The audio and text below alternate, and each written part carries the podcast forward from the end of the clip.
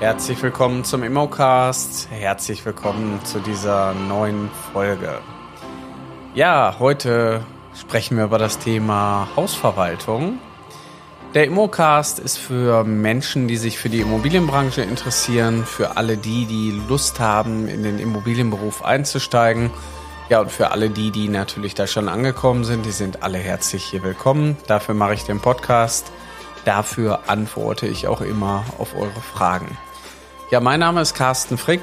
Ich bin seit vielen Jahren in der Immobilienbranche tätig als Immobilienmakler, Inspirator, Speaker und auch in unserer Akademie bin ich natürlich noch sehr viel involviert, weil es mir eben auch sehr viel Spaß macht.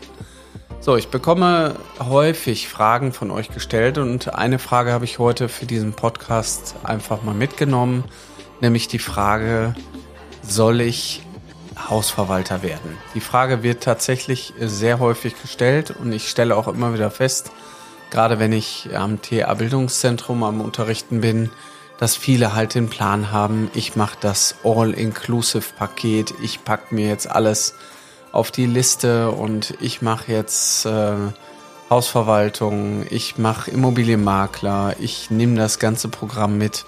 Ich möchte breit aufgestellt sein. So, und an der Stelle sprechen wir jetzt erstmal so ein bisschen über die, über das Berufsbild. Wenn ihr mich heute fragen würdet, ähm, Carsten, soll ich Hausverwalter und Immobilienmakler werden? Da würde ich sagen, es kommt ganz auf dich an. Es ist eine Typfrage, wer du bist. Weil nicht jeder kann Hausverwalter werden und nicht jeder kann Makler werden. Das lässt sich ganz klar beantworten, weil es sind auch komplett unterschiedliche Berufe. Der Hausverwalter als solches, gerade wenn wir jetzt über die Hausverwaltung sprechen, ist erstmal per se ein erlaubnisfähiger Beruf. Also seit 2018 muss der Hausverwalter einen Sachkundenachweis äh, vorzeigen, damit er überhaupt sich als geprüfter Verwalter ausgeben darf. Es gibt natürlich noch die Regelungen, die alten, alte Hasenregelungen von denen, die schon alle als Makler tätig war oder als Hausverwalter tätig waren. Die dürfen das auch weitermachen. Aber jetzt in die Zukunft geguckt, braucht ihr diesen Sachkundenachweis. Ihr bräuchtet quasi ein IHK-Zertifikat, was euch bestätigt, dass ihr quasi das Fachwissen habt. Oftmals sind diese Zertifikatslehrgänge, so wie man die nennt, natürlich äh, immer auch mit einer gewissen Kürze der Unterrichtsstunden verbunden. Das heißt, euch fehlt auch in Gänze die komplette Praxis. Das heißt, für jemanden von euch, der 14 Tage lang oder vielleicht auch nur wenigere äh, Tage diesen Kurs gemacht hat, das heißt noch nicht, dass der alles kann. Oftmals ist natürlich gerade der Job als Verwalter auch sehr rechtslastig, der euch ähm, natürlich mit vielen Dingen einfach ja auferlegt, also was ihr halt alles machen müsst. Ja, Hausverwaltung gibt's in zwei Themen. Also erstes Thema wäre die klassische Mietverwaltung. Ihr habt einen Kunden, der mehrere Mietobjekte hat oder mehrere Wohneinheiten und ihr betreut diese in der Abrechnung und auch in der Mieterbetreuung. Oftmals sind diese Verwaltertätigkeiten an, ich sag mal, Kosten pro Einheit gekoppelt oder gegebenenfalls auch prozentual, dass man irgendwo drei Prozent vom Jahresnetto-Mietertrag nimmt, um diese dann als Verwaltergebühren abzurechnen. In der Mietsverwaltung habt ihr natürlich viel Mietermanagement. Ihr müsst für die Mieter da sein, immer mal wieder die Immobilie auch ähm, angucken, dass im Grunde genommen alles nach dem Rechten läuft. In der WEG-Verwaltung, da sieht es schon ganz anders aus, weil in der Wohnungseigentümergemeinschaft haben wir natürlich mehrere Eigentümer, nicht nur einen. Die Eigentümer wohnen in Teilen auch meistens in den Einheiten und haben natürlich alle irgendwie, ja, so einen eigenen Kopf und oftmals ist es so, das hat mir die Erfahrung halt auch gezeigt, dass es immer statistisch einen gewissen Querschnitt an Leuten gibt in diesen Gemeinschaften. Die kleineren Gemeinschaften und auch die größeren Gemeinschaften, die tun sich da in der Regel nichts. Ähm, die Probleme werden nur bei größeren Einheiten einfach umfangreicher, manchmal auch baujahresgetrieben durch äh, verschiedene, ich sag mal, schadstoffhaltige Themen oder eben Baumängel oder irgendwelche anderen Sachen kann man eben viel auch am Gebäude eben teilweise machen lassen. So, was bedeutet das? Also per se braucht man als Verwalter auch ein gutes Gespür und auch ein gutes Verständnis zum Thema Gebäudemanagement, ja, Fehler im Gebäude, vielleicht auch, ähm, ich sag mal, technische Ausstattung mit Sanierungsthemen, also all die Sachen, die muss man natürlich beherrschen, um den Eigentümer und die Eigentümer gut zu beraten. Wir packen das alles mal in die Schublade Facility Management. Der zweite Punkt ist natürlich, dass ihr in der Buchhaltung gut sein müsst. Und deswegen sage ich, es ist eine Typfrage. Wenn ihr per se eigentlich nicht die Leute seid und sagt, boah, Buchhaltung würde ich am liebsten als allererstes abgeben, dann solltet ihr nicht Verwalter werden. Weil die Nummer fällt euch definitiv auf die Füße. Das ganze Thema ist deutlich komplexer, als man manchmal denkt. Ihr braucht äh, auf jeden Fall noch eine zweite Verwaltersoftware, die euch ermöglicht zu buchen. Also ihr müsst richtig kontieren, buchen, einbuchen. Die Software nimmt euch auch eine Menge ab, also die hilft euch schon dabei, die Dinge richtig zu machen, aber das alles erstmal einzurichten, das ist gar nicht so einfach. Das kann ich aus Erfahrung sagen. Ich habe mich also in zwei Softwarelösungen wirklich komplett eingearbeitet und habe eben auch vor vielen Jahren die Verwalterausbildung gemacht, so dass wir irgendwann nicht nur die eigenen Immobilien verwaltet haben, angefangen haben, dann Fremdimmobilien zu verwalten. Neben den Fremdimmobilien haben wir dann irgendwann bei uns auch Eigentümergemeinschaften mit ins Haus gelassen, was tatsächlich spannend war. Also ich will es einfach mal so ausdrücken, nicht äh, negativ gemeint, auch nicht positiv gemeint. Es war mega spannend, die Erfahrung. Ich bin auch mega dankbar für.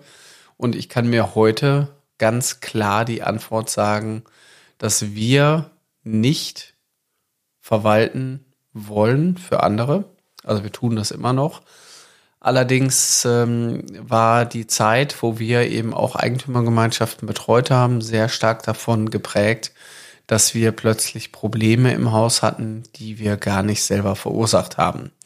Bedeutet, ähm, wir waren in der Eigentümergemeinschaft halt auch immer, haben die Versammlungen auch bei uns gemacht und es kamen Probleme bei uns ins Unternehmen, die quasi in der Gemeinschaft schon, sag ich mal, so rumloderten und dann quasi mit ins Unternehmen bei uns gebracht wurden. Da muss man schon ein hartes Fell haben. Da muss man auch mal sagen, na ja, dafür werde ich ja bezahlt. Und deswegen ist auch der Spruch, Hausverwaltung ist bezahlter Ärger. Da ist so viel Wahres dran. Und da muss man auch Spaß dran haben, dass man sagt, na ja, ich will nicht immer erreichbar sein. Die Kunden sollen nur zu einer festen Zeit anrufen. Danach will ich wieder meine Ruhe haben. Das deckt sich halt auch nicht mit unseren Werten. Also ich bin in der Regel immer erreichbar und äh, unser Unternehmen ist in den Geschäftszeiten auch immer erreichbar. Und deswegen hatten wir auch keine Lust, nicht erreichbar zu sein. Also das sind so Punkte, die natürlich in der Verwaltung manchmal anders laufen. Ich will jetzt auch nicht per se nur dieses Beispiel hier nehmen, aber ich habe natürlich auch viele Verwalter schon kennenlernen dürfen und da muss man einfach ein Typ für sein. Und ich würde einfach mal folgende Behauptung hier aufstellen. Wenn ihr so ein richtig guter Verwalter seid, dann werdet ihr wahrscheinlich kein richtig perfekter Makler werden. Wenn ihr ein richtig guter Makler seid, dann werdet ihr wahrscheinlich kein guter Verwalter werden. Warum?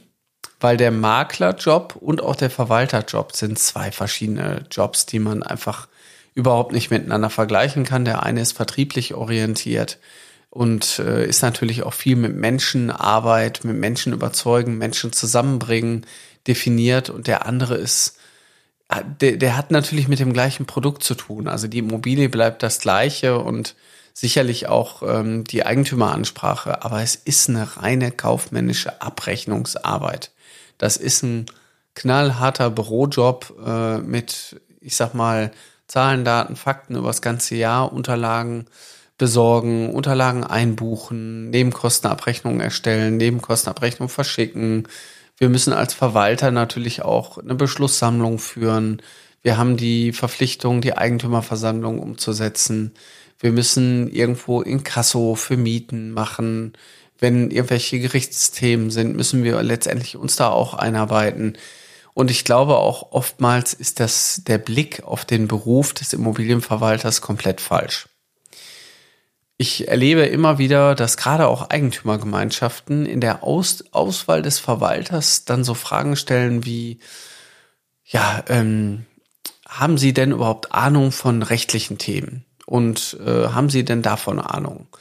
Und ich glaube, dass viele so denken, ja, wenn wir doch jetzt einen Verwalter bezahlen, also gerade so Eigentümergemeinschaften, die so im Durchschnitt 20 Euro pro Einheit bezahlen, dann ist da ist der Verwalter ja nicht nur derjenige, der die Abrechnung macht, das ist auch unser Rechtsanwalt, das ist unser Baubetreuer und wenn irgendwas, äh, ich sag mal, schadenstechnisch ist, dann ist das auch unser Ansprechpartner für die Versicherung.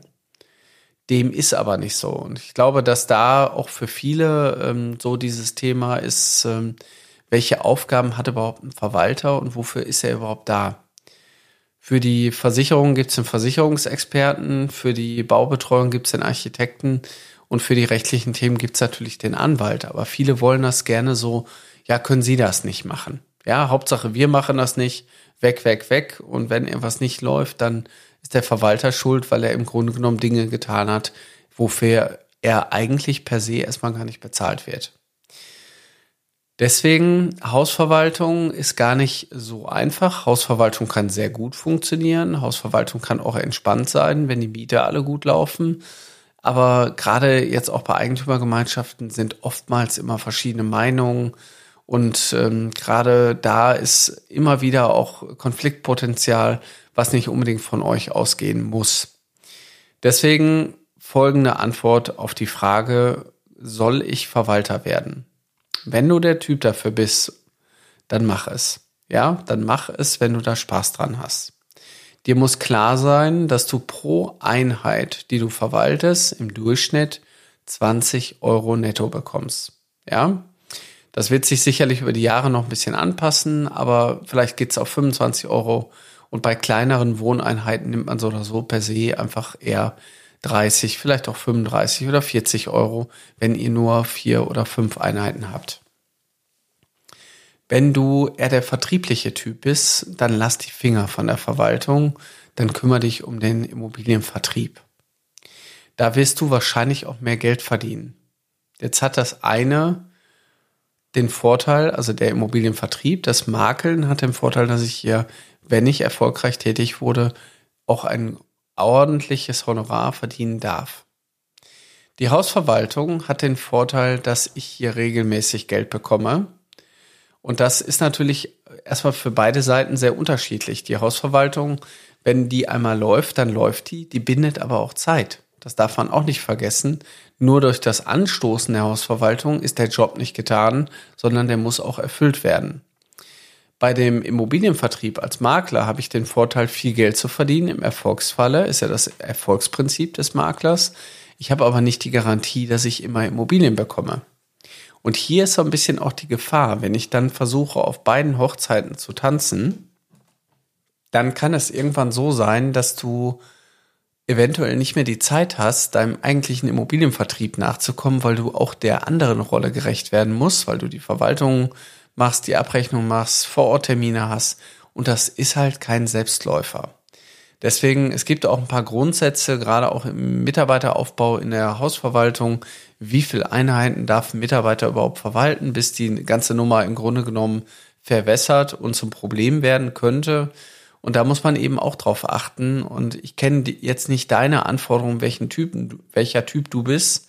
Aber die Frage musst du dir selber beantworten. Ein Hausverwalter ist eher der Abrechner, der Buchhalter, ich nenne es jetzt mal Schrägstrich Steuerberater etc. Der Immobilienvermittler ist eher der Verkäufer, der Makler, der Spaß hat mit Menschen, die zu treffen, den Immobilien zu vermitteln und vielleicht auch anders zu arbeiten. So, und das ist tatsächlich so ein bisschen auch diese, diese Achse, die sich da aufmacht und äh, das war mir jetzt heute nochmal wichtig, euch auch dieses Berufsfeld ein bisschen näher zu bringen. Wenn ihr da Lust drauf habt, dann macht das. Ich be also freue mich immer wieder über jeden professionellen Verwalter, aber versucht nicht auf beiden Hochzeiten zu tanzen. Also für mich gibt's eigentlich nur ein Entweder-Oder, weil das eine, wenn man das eine gut machen will, wird das andere eigentlich nie so perfekt. So, in dem Sinne, wenn ihr mehr erfahren wollt über das Thema Makler werden, dann würde ich sagen, kommt in unsere Akademie. Ich wünsche euch in diesem Sinne alles, alles Gute. Bis bald. Das war's für heute im Immocast. Wir hoffen, dass ihr genauso begeistert von den spannenden Themen und Einblicken in der Immobilienwelt seid wie wir. Wenn ihr jetzt Lust bekommen habt, selbst in die Immobilienbranche einzusteigen, dann schaut doch mal auf unserer Webseite vorbei unter www.mein-makler.com slash Ausbildung findet ihr Informationen zur Aus- und Weiterbildung in der Branche sowie spannende Karrierechancen. Wir bedanken uns fürs Zuhören, freuen uns, wenn ihr uns auch beim nächsten Mal wieder begleitet. Bis dahin, bleibt neugierig und auf Wiederhören im Immocast.